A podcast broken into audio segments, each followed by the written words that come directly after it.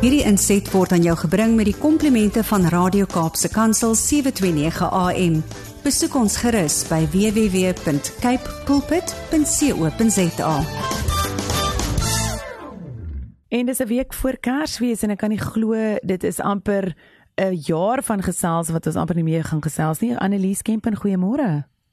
Ja, dis wonderlik dat ek die hele jaar weer saam met julle kon kuier en ek dink ons het regtig 'n wonderlike jaar gehad. So baie dankie vir die geleentheid om elke week getrou, jy weet, met mekaar en met die luisteraars te kuier en ook net om inligting te deel wat mense dalk nie voorheen van geweet het nie. Ja, nee, verseker. Annelies, ehm um, ek wil net eers heel eers vir ons luisteraars vanoggend waarsku dat die onderwerp waaroor ek en Annelies vanoggend gesels is 'n is 'n baie sensitiewe onderwerp. So as jy 'n sensitiewe luisteraar is of as jy iemand onder 18 by jou in die kamer het, sal ons net voorstel jy dalk um, na ons pot potgooi later luister, later luister of dalk die persoon net uit die kamer uitvat vir nou. Ons het 'n bietjie onderwerp waaroor ons gesels, maar 'n nodige onderwerp waaroor ons gesels vandag.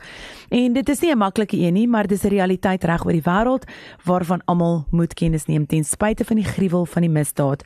Maar om alles waaroor ons vandag gaan praat in konteks te plaas, kom ons begin by die definisie. Wat behels kinderpornografie? Ja, dit is ongelukkig so dat mense nou maar so, nou en dan sensitiewe onderwerpe moet aanspreek want dan weet ons natuurlik dit wat ons mee gekonfronteer word in hierdie wêreld, jy weet hoe om dit te benader. So as ons mekaar moet sê wat is kinderpornografie, dink ek baie luisteraars het hierdie wanbeeld van dit gaan net oor 'n prentjie of 'n foto van 'n kaal of 'n naakte kindjie. En dit is totaal en al baie erger as net 'n foto van 'n kaal of 'n naakte kindjie. Dit kan daarby begin, maar die probleem is daar's altyd 'n misdaad daaraan gekoppel en die Engelse term wat gebruik word is baie meer omvattend en dit verwys na child sexual abuse material. So dit wys eintlik vir jou 'n foto of 'n beeld of 'n video van 'n kind wat seksueel misbruik word.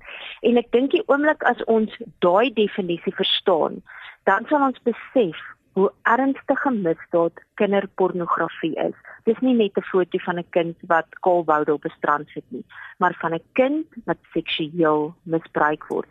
En in Suid-Afrika word kinderpornografie in die film en publikasiewet en in die seksuele misdaad um, misdrywewet omskryf as enige beeld maak nie saak hoe dit geskep is nie of enige beskrywing of voorstelling van 'n persoon werklik of gesimuleer. So daar verwys ons byvoorbeeld deur kunsmatige goed soos AI wat dit geskep kan word wat voorgestel word as 'n persoon wat jonger as 18 jaar oud is en wat van eksplisiete of seksuele aard is. Maak nie saak of daardie beskrywing of voorstelling bedoel is om eroties of estetiese gevoelens te ontwikkel nie. Insluitend dat so 'n beeld of beskrywing van so 'n aard is dat die persoon onder andere besig is in 'n daad van seksuele oortreding, besig is met 'n daad van seksuele penetrasie, besig is met 'n daad van selfmasturbasie, besig is om die onderwerp van sadistiese of masochistiese dade van 'n seksuele aard. So onthou net as ons praat van kinderpornografie, uh, praat ons die heeltyd van 'n persoon jonger as 18, want 'n kind in Suid-Afrika word gedefinieer as enigiemand onder 18. So selfs al is jou kind 17 en is jy weet is hulle die slagoffer daarvan, is nog steeds kinderpornografie. En dan moet ons ook onthou, in Suid-Afrika is dit oortreding oortreding om enige kinderpornografie materiaal te besit, te versprei, beskikbaar te stel, af te laai, toegang daartoe te verkry, natuurlik om daarna te kyk en dis natuurlik 'n groot oortreding om dit te vervaardig en dit maak nie saak of daai materiaal in Suid-Afrika vervaardig is en jy weet wat ook al die geval is nie. As iemand in besit gevind word van kinderpornografie materiaal, dan sal hulle aangekla word en kan hulle skuldig bevind word aan 'n oortreding. Reg so. En dit is duidelik dat die definisie ten opsigte van kinderpornografie nogal baie wyd is. Ehm um, mm. Annelise, is daar verskillende forme van hierdie aanlyn kinderpornografie? Ja, daar's 'n paar wat ek vandag net so vinnig wil uitlig. Die eerste een is aanlyn grooming. Nou grooming kon ek nog nooit in al die jare 'n mooi Afrikaanse woord daarvoor kry nie. So ek gaan dit noem die sagmaakproses of 'n gewoonmaakproses wat baie keer kinders teenoor kinders gebruik word om hulle half gewoond te maak aan pornografie. Jy weet so wat die oortreder byvoorbeeld sal dink is om te, die kind te laat dink dat dit oukei okay is om sekere seksuele aktiwiteite saam met hierdie oortreder te doen. Maak nie saak wat mamma of pappa hom dalk geleer het nie of dat hulle eenvoudig nie 'n keuse het om so 'n seksuele daad uit te voer nie. Veral as dit dit sy redelike klein kinders is of baie keer as dit tieners is wat daarbey betrokke is, dan sal hierdie ou die kind laat glo man, weet jy wat, ek is eintlik ek en jy is in 'n half in 'n boyfriend girlfriend scenario en hulle begin so 'n band bou, so 'n emosionele band met daai kind bou. Jy weet dat hulle uiteindelik die ou glo en uiteindelik dink man, ag dit is oukei. Jy weet so so word hulle sag gemaak in die heeltyd deur hierdie hele proses om hulle sag te maak aan hierdie seksuele aktiwiteite. Dan is daar natuurlik die tweede een is die, die konvensionele oortreding ten opsigte van die besit, vervaardiging en deel van onsedelike beelde van kinders wat fotos, video, klankgrepe en ander opnames insluit en weer eens het ek nou na verwyse vinnig na AI so dit kan ook hierdie digitaal gegenereerde seksuele kindermisbruik um jy weet wees. Ek het so rukkie terug 'n artikel gedoen oor AI en hoe dit jy weet vir seksuele misbruik misbruik word en dat dit natuurlik oortreding is van ons wetgewing. En dan die derde vorm is natuurlik waar die seksuele misbruik van 'n kind direk of via verskillende kommunikasiekanale oor digitale platforms uitgesaai word. Kan jy dink dat mense so siek is? So ons verbrei ver, uh, verwys na live streaming en dan die laaste een wat ons luisteraars dalk ook wel sou gehoor het van is extortion of dan seksuele uitbuiting. En beide slagoffers of slagoffers kan volwassenes en kinders wees, maar ons verwys natuurlik vandag spesifiek na kinders. Nou dit gaan gewoonlik daaroor dat 'n persoon afgepers word om inligting of foto's van 'n seksuele aard aan 'n ander persoon te gee.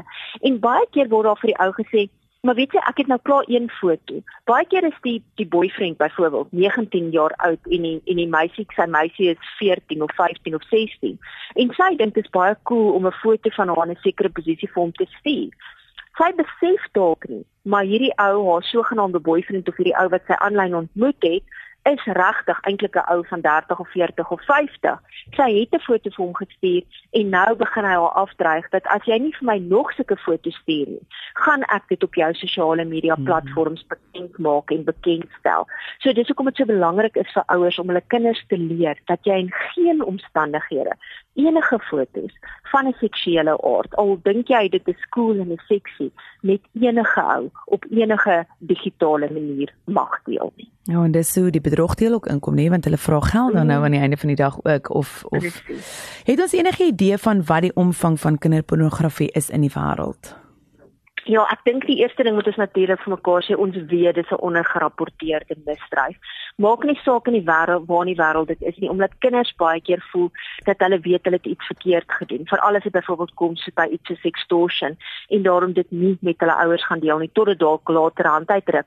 Maar volgens die Britse Nasionale Misdaadagentskap het berigte van seksuele oortredings eksponensieel um toegeneem tussen 2012 en 2022 en was daar 32% toename in kontakseksuele oortredings en in baie van hierdie gevalle was die kinders jonger as 13 jaar oud.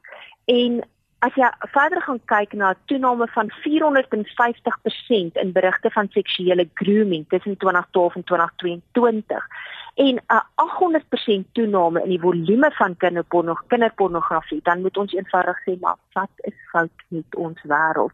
Nou as jy gaan kyk plaaslik na ons filme en publikasieraad wat natuurlik veronderstel is om na alle films en goed te kyk voor dit in Suid-Afrika op 'n wettige manier vrygestel word, dit wys die video's al daai tipe van goed, het hulle gesê dat hulle in die 2022-2023 finansiële jaar 170 000 items van materiaal ontleed het en net minder as 30% daarvan, so omtrent 50000 daarvan van daai 170000 items het kinderpornografie bevat wat ouens in die wêreld wil uitgestuur het in ons land sodat ons kinders dit kan kyk. Kan jy dink net hoe siek is dit? Nou nog 'n stat skokkende statistiek in 'n verslag van Interpol en UNICEF het gewys dat tussen 7 en 9% van Suid-Afrikaanse kinders tussen die ouderdomme van 9 en 17 reeds aanlyn seksuele uitbuiting en misbruik ervaar het. amper 10% van ons kinders tussen 9 en 17 het reeds aanlyn seksuele uitbuiting en misbruik ervaar. En weer eens, daai syfer is waarskynlik baie hoër as wat ons weet. Baie van hulle het geld of geskenke, jy weet, dit is vir hulle aangebied in ruil vir daai foto's van seksuele misbruik. Party van hierdie ouens het um het eenvoudig gesê 7% van hulle het gesê dat hulle gedreig of afgepers is om by seksuele aktiwiteite betrokke te raak. En in Suid-Afrika kan ons sien dat daar net minder as 70000 sake sake van seksuele oortredings tussen kinders aan uh, jy weet teen kinders ge, um, gerapporteer is aan die polisie in tussen 2017 en 2019. Alles was natuurlik nie aanlyn pornografie nie, maar dit is nog steeds skrikwekkend om te dink amper 70000 kinders was die slagoffers van een of ander manier van seksuele oortredinge. Jo, my nekhare staan regop. Ek het hoendervleis oor my hele lyf. Ek dink as 'n ouer dan wil jy nie hierdie goeters doen nie. Glad nie hoor. Ehm um, dit bring my by die volgende vraag: Wie is die mense wat sulke dade teen onskuldige kinders pleeg? Ja, dis goed ons weet nie altyd wie dit is nie want ek dink party van ons sou dalk heeltemal buite die wet opgetree het, maar jy weet die oortreders se ouens ry uh, jy weet verskil het sy hulle wil seksuele bevrediging bereik uit die dade wat teen kinders gepleeg word en ander ouens is net gefokus op geld maak. So die oortreder word of hoofsaaklik gemotiveer deur seksuele belangstelling in kinders of dan deur die geld wat hulle uit hierdie materiaal kan maak. En baie van van hierdie ouens is betrokke by 'n internasionale netwerk van mense wat soortgelyk dink en optree. En ek dink as jy gaan kyk na die sake in Suid-Afrika waar die ouens nou al gevang en gefonnis is, die meeste van hulle was hulle betrokke by 'n internasionale netwerk van kinder um pornografie kykers, vervaardigers ensovoorts. Nou die oortreders gebruik verskillende maniere om hierdie aanlyn pornografie natuurlik weg te steek, wat dit soveel moeiliker maak vir ons wetstoepassers om dit op te spoor.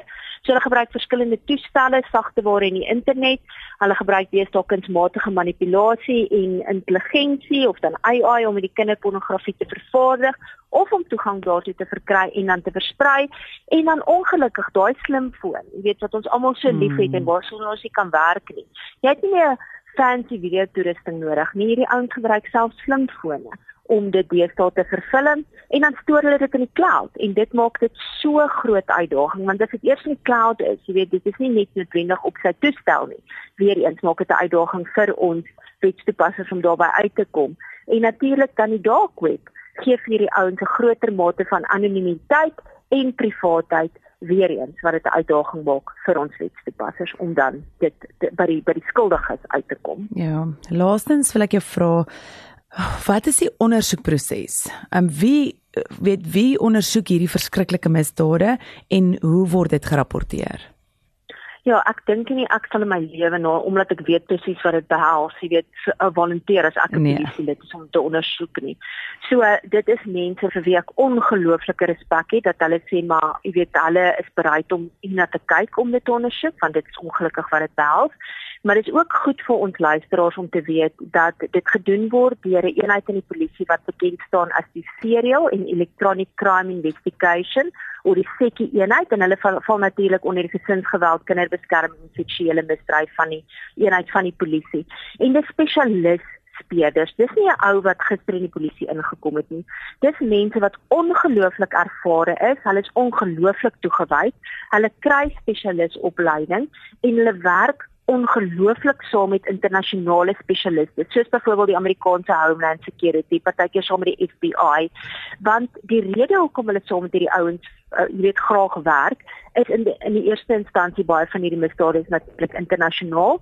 So hulle gee vir mekaar leads. Hulle sê vir die ouens, hoorie, ons het opgetel, daar's in jou land 'n probleem. Kom ons kyk of ons by hierdie ou kan uitkom.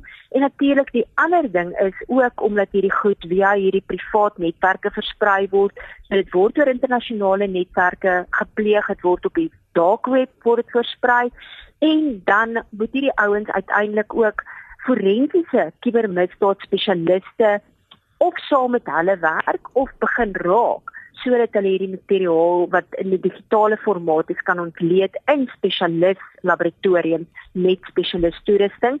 En omdat die polisie nie altyd oor hierdie verskriklike fancy en gespesialiseerde goed um oor dit beskik nie werk hulle dan saam met hierdie spesialis het sy privaat forensiese ouens wat die wetgewing toelaat. Ons ken 'n paar sulke mense of dan saam met jou internasionale um, agentskappe soos Homeland Security. So dis goed om te weet in Suid-Afrika het ons regtig ongelooflike ondersoekers wat hierdie werk doen. En ek dink as jy gewonder het vir wie kan jy bid hierdie week voor Kersfees, dan wil ek nogal vir ons luisteraars sê bid asseblief vir die speerders wat hierdie kinderseksuele uitbuitingsmateriaal moet aanskou. Jy weet dis nie iets wat jy net kan sê ek um jy weet ek ondersoek dit maar ek weet nie wat ek gaan ondersoek nie want hierdie goed moet uiteindelik in 'n hof moet daaroor gerapporteer en getuig word. So hierdie ouens moet daarna kyk en ek onthou ek het in 'n storie met ons met een van hierdie um speerders spesifiek gepraat en sy het vir ons gesê hoe getraumatiseerd dit hulle laat en hoe belangrik dit vir hulle is om homself te gaan se trauma berading. So ja, dis definitief mense wat ons spesiaal in ons gebeure kan opdra vir ondersteuning. Aan die einde van die dag is dit natuurlik belangrik om hierdie vorm van kinderpornografie te rapporteer.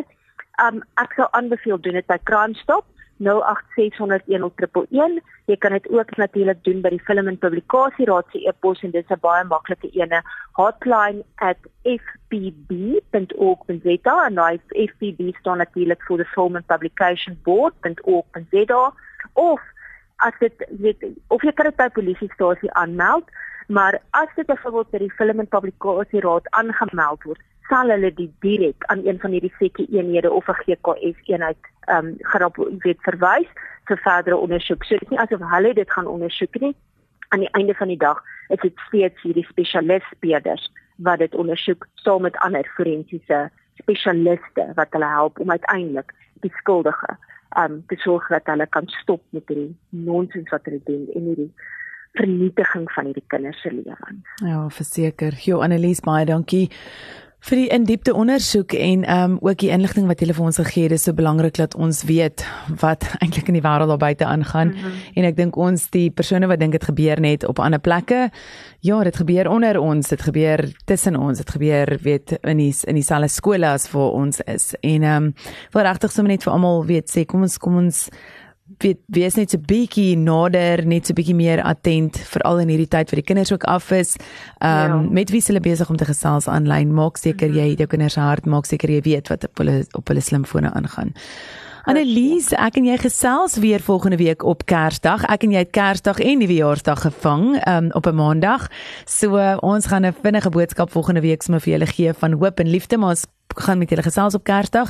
Maar julle kan intussen, um, as jy nie weet wat om vir Kersfees vir, vir, vir wie ook al iets te kry nie, kan jy 'n aanlyn Servamus tydskrif of 'n inteken tydskrif kry wat hulle fisies in die hande kan kry en jy kan dit as 'n Kersgeskenk vir iemand gee. Jy kan um, kontak maak met Annelies by editor@servamus.co.za of gaan loer op hulle webtuiste www.servamus.co.za. En dan hoef jy nie in die winkels rond te hardloop nie, jy doen dit op die gemak van ons webwerf terwyl jy nou al dalk op vakansie is. So ja, dit is so eenvoudig so ons gaan doen dit direk op ons webwerf en jy gaan my hart oop bly maak vir Kersfees as jy iemand laat inteken op die tydskrif. Verseker. Annelies, jy moet 'n baie lekker weekie. Ek hoop jy het 'n bietjie familietyd en gesinstyd en dan gesels ek en jy 25 Desember. Ons doen inderdaad. Mooi bly. Dankie. Totsiens. Hierdie inset was aan jou gebring met die komplimente van Radio Kaapse Kansel 729 AM. Besoek ons gerus by www.cape pulpit.co.za.